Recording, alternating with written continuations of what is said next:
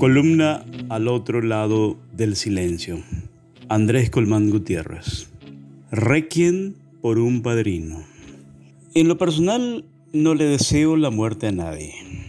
Aprendí que toda vida tiene valor y siempre debe ser defendida, pero en el contexto de injusticia e impunidad que persiste en el Paraguay, puedo entender a quienes celebraron la muerte del caudillo colorado condenado Óscar González Daer. A veces, la muerte parece reparar lo que a un Estado imperfecto le cuesta mucho. Al igual que otros clanes políticos y mafiosos en el país, Óscar y su hermano Ramón González Daer empezaron a construir su feudo desde Luque en los años 80 bajo el padrinazgo de la dictadura. Con participación de hijos, sobrinos y otros parientes, establecieron un sistema de apropiación de inmuebles a través de la usura, prestando dinero a personas necesitadas con intereses que llegaban hasta el 100% en un nivel absolutamente ilegal.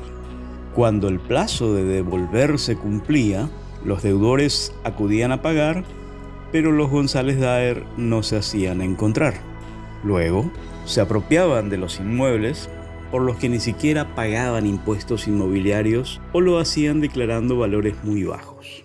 En agosto de 2010, Última Hora y Telefuturo publicaron una serie de reportajes investigativos demostrando que OGD, entonces presidente del Congreso, evadía el impuesto inmobiliario de numerosas propiedades con la complicidad del entonces intendente colorado Raúl Carjallo, del mismo clan. Ya se evidenciaban los nexos de su empresa Príncipe di Savoia en un presunto esquema de evasión y lavado de dinero eran más poderosos que el propio presidente de la República. En 2002, el fiscal anticorrupción Alejandro Nissen inició una investigación contra altos personajes del mundo político que tenían en su poder lujosos automóviles MAU, presuntamente robados. En la lista estaban el entonces presidente Lucho González Maki, su esposa Susana Galli y el diputado colorado Oscar González Daer. No tuvo inconveniente en incautar el auto BMW del jefe de Estado y el Mercedes-Benz de la primera dama, pero cuando intentó hacer lo mismo con el Mercedes-Benz SLK de OGD, este se negó a entregarlo y desde la presidencia del jurado de enjuiciamiento de magistrados mandó destituir al fiscal Nissen.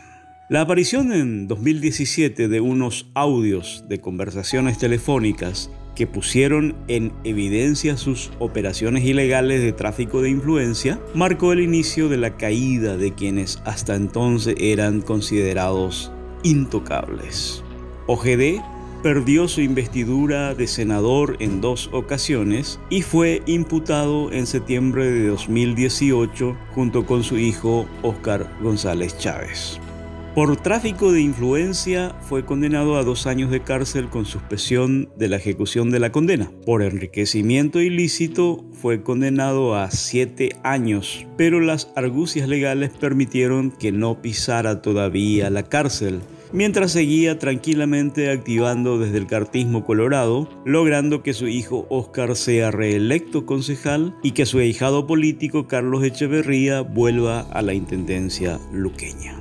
Este jueves, un ataque cardíaco puso fin a las especulaciones de si acaso iba a conseguir zafar una vez más de la prisión, cerrando un capítulo oscuro de la política criminal paraguaya, aunque sus efectos persisten, según los emotivos homenajes que le están rindiendo sus aliados. Es que, como en las célebres películas de Francis Ford Coppola, sobre los Corleone, siempre hay un padrino buscando reemplazar al que muere o cae en desgracia.